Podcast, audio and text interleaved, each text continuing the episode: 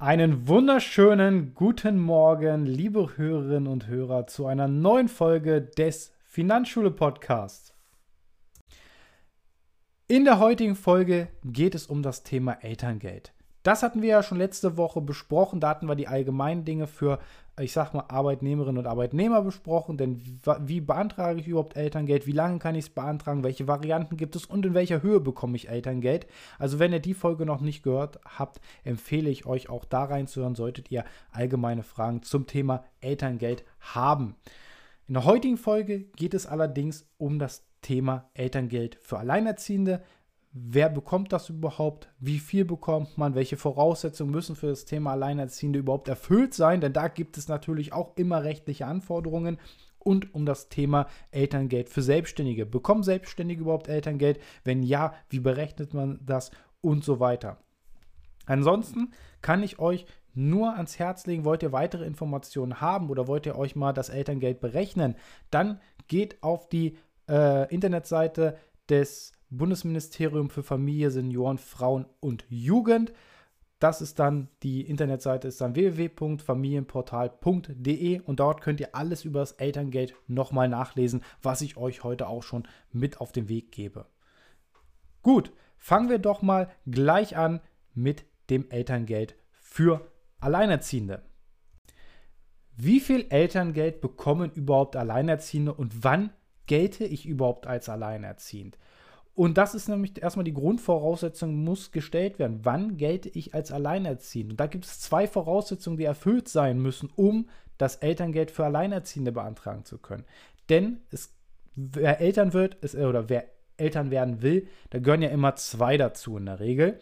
Und da hat natürlich auch die Gesetzgebung hier Voraussetzungen auf den Weg gebracht. Und da heißt es, der andere Elternteil wohnt weder mit Ihnen noch mit dem Kind zusammen und sie oder ihr oder du giltst steuerrechtlich als alleinerziehend. Das heißt, du kannst den Entlastungsbetrag für Alleinerziehende bekommen. Das heißt, steuerrechtlich kriege ich einen Entlastungsbetrag. Der steht mir dann als Alleinerziehender, als Alleinerziehender dann zu. Das ist normalerweise nur möglich, wenn sie oder wenn du nicht mit einer anderen erwachsenen Person äh, zusammenlebst oder wohnst. Und da ist es ganz, ganz wichtig, das sollte man mit dem Finanzamt oder über eine Steuerberater oder Steuerberaterin abgeklärt haben. Allerdings gibt es noch andere Fälle, wo man Elterngeld bekommen kann wie ein alleinerziehender Elternteil. Und das ist zum Beispiel, wenn es für den anderen Elternteil unmöglich, unmöglich ist, das Kind zu betreuen. Zum Beispiel, weil er krank oder behindert ist. Hier ist es aber ganz wichtig, dass man das mit einem ärztlichen Attest nachweisen muss. Es reicht nicht aus, wenn der andere Elternteil das Kind zum Beispiel aus beruflichen Gründen nicht betreuen kann. Also hier das ärztliche Attest notwendig. Oder wenn die Betreuung durch den anderen Elternteil eine Gefährdung des Kindeswohls wäre. Das gibt es in Ausnahmefällen, zum Beispiel wenn das Jugendamt der Auffassung ist, dass mit Schäden für das körperliche oder seelische Wohl des Kindes gerechnet werden muss, wenn, das, wenn der andere Elternteil das Kind betreut. Also das sind auch die zwei Voraussetzungen oder die zwei Ausnahmeregelungen, die es auch gibt, damit du da draußen als alleinerziehender Elternteil, auch wenn das rechtlich nicht gilt für dich, auch bekommen kannst. So, und als alleinerziehender Elternteil hast du denselben Anspruch auf Elterngeld wie Elternpaare. Dazu müssen natürlich dieselben Voraussetzungen erfüllt sein. Und wenn diese dann erfüllt sind, dann kannst du für dich alleine das komplette Elterngeld beanspruchen. Und dann gibt es natürlich auch den Vorteil der Partnermonate und den Partnerschaftsbonus. Das gibt es dann auch für Alleinerziehende. Und wenn du alleinerziehend bist oder wirst, wie auch immer, kannst du auch den Partnerschaftsbonus auch für dich selber alleine nutzen. Dann erhältst du zusätzlich die vier aufeinander folgenden Lebensmonate das Elterngeld Plus. Wenn du in diesen Monaten zwischen 25 und 30 Wochenstunden arbeitest. Ja, und das sind erstmal die Grundvoraussetzungen und das sind halt auch die Grundkriterien äh, für das Elterngeld für Alleinerziehende. Wie gesagt, informiert euch da dann, wenn das dann soweit sein sollte, beim Bundesministerium für Familien, Senioren, Frauen und Jugend einfach. Ne? Das kann ich euch nur ans Herz legen. Da kriegt ihr tatsächlich alle Infos nochmal weiter raus. Oder geht in eure zuständige Elterngeldstelle bei der Stadt oder Gemeinde, je nachdem, wo die bei euch ist. Das findet ihr natürlich alles im Internet raus. Da seid ihr schließlich schlau genug und dann sollte das soweit passen. Und im zweiten Teil geht es dann ja natürlich noch um das Elterngeld für Selbstständige. So, im zweiten Teil geht es jetzt natürlich, was bekommen überhaupt Selbstständige? Bekommen die Eltern Geld? Wie sieht es dort bei Selbstständigen aus? Und das ist jetzt auch ein sehr, sehr wichtiges Thema, weil viele von euch ähm, da draußen sind eventuell selbstständig, wollen sich vielleicht selbstständig machen und wollen natürlich dann gucken, wie sind dann ihre Ansprüche, wenn sie dann irgendwann mal eine Familie gründen, Kinder bekommen, was sind dann oder wie ist dann das weitere Gehalt oder das weitere Einkommen auch gesichert während der Mutterschaft, während der Elternzeit. Und darauf gehen wir jetzt natürlich ein. Und während der Elternzeit bekommen auch selbstständige Elterngeld. Wie sie die Höhe berechnen und an einen Antrag stellen ähm, und was der Staat sonst noch zahlt, klären wir jetzt. So, und zu aller Anfang müssen wir natürlich auch auf das Mutterschaftsgeld eingehen. Das bekommen natürlich gesetzliche gesetzlich Versicherte oder Krankenversicherte bekommen das natürlich. Und das, das Mutterschaftsgeld wird grundsätzlich sechs Wochen vor und acht Wochen nach der Geburt des Kindes gezahlt. Bei Früh- und Mehrlingsgeburten verlängert sich die Frist auf zwölf Wochen nach der Entbindung. Und das Mutterschaftsgeld kann frühestens sieben Wochen vor dem mutmaßlichen äh, Entbindungstermin beantragt werden. Und das sind die Mutterschutzfristen. So, aber auch Selbstständige, die entweder freiwillig in einer gesetzlichen Krankenkasse versichert sind und dort einen Tarif haben, der ihnen Anspruch auf Krankengeld gewährt. Das heißt also Krankengeld ab der siebten Woche, was ja auch ja, gesetzlich Versicherte bekommen, die im Angestelltenverhältnisse sind. Die haben ja sechs Wochen Lohnfortzahlung und ab der siebten Woche dieses Krankengeld, wo das Gewerbe bekommen auch Mutterschaftsgeld. Also auch Selbstständige, die sich freiwillig gesetzlich versichert haben, bekommen ein Mutterschaftsgeld. Privatversicherte, also die sich eine private Krankenversicherung ähm, die, oder die dort versichert sind, sind mittlerweile auch besser abgesichert. Denn haben die ebenfalls in ihrer Privat äh, oder haben die in ihrer privaten Krankenversicherung ebenfalls eine private Krankentagegeldversicherung abgeschlossen, bekommen sie während der Mutterschutzfristen, die wir ja eben schon gesagt haben, sechs Wochen vor und acht Wochen nach der Geburt, ebenfalls das vereinbarte Krankentagegeld. Das ist einfach mal schon mal das Mutterschaftsgeld. Noch nicht das Elterngeld, sondern das Mutterschaftsgeld. Und jetzt gehen wir in das Elterngeld rein, denn Höhe des Elterngelds für Selbstständige. Und das ist ein ganz, ganz wichtiger Punkt, weil das interessiert ja auch viele von euch da draußen. Wie sieht es denn aus, wenn ich jetzt Mutter werde, aber selbstständig tätig bin? Wie beziehe ich denn dann noch mein Einkommen? Und das Elterngeld für Selbstständige beträgt zumindest mal mindestens 300 Euro und höchstens 1800 Euro im Monat. Also genauso viel wie bei den Angestellten. Und es wird folgendermaßen berechnet.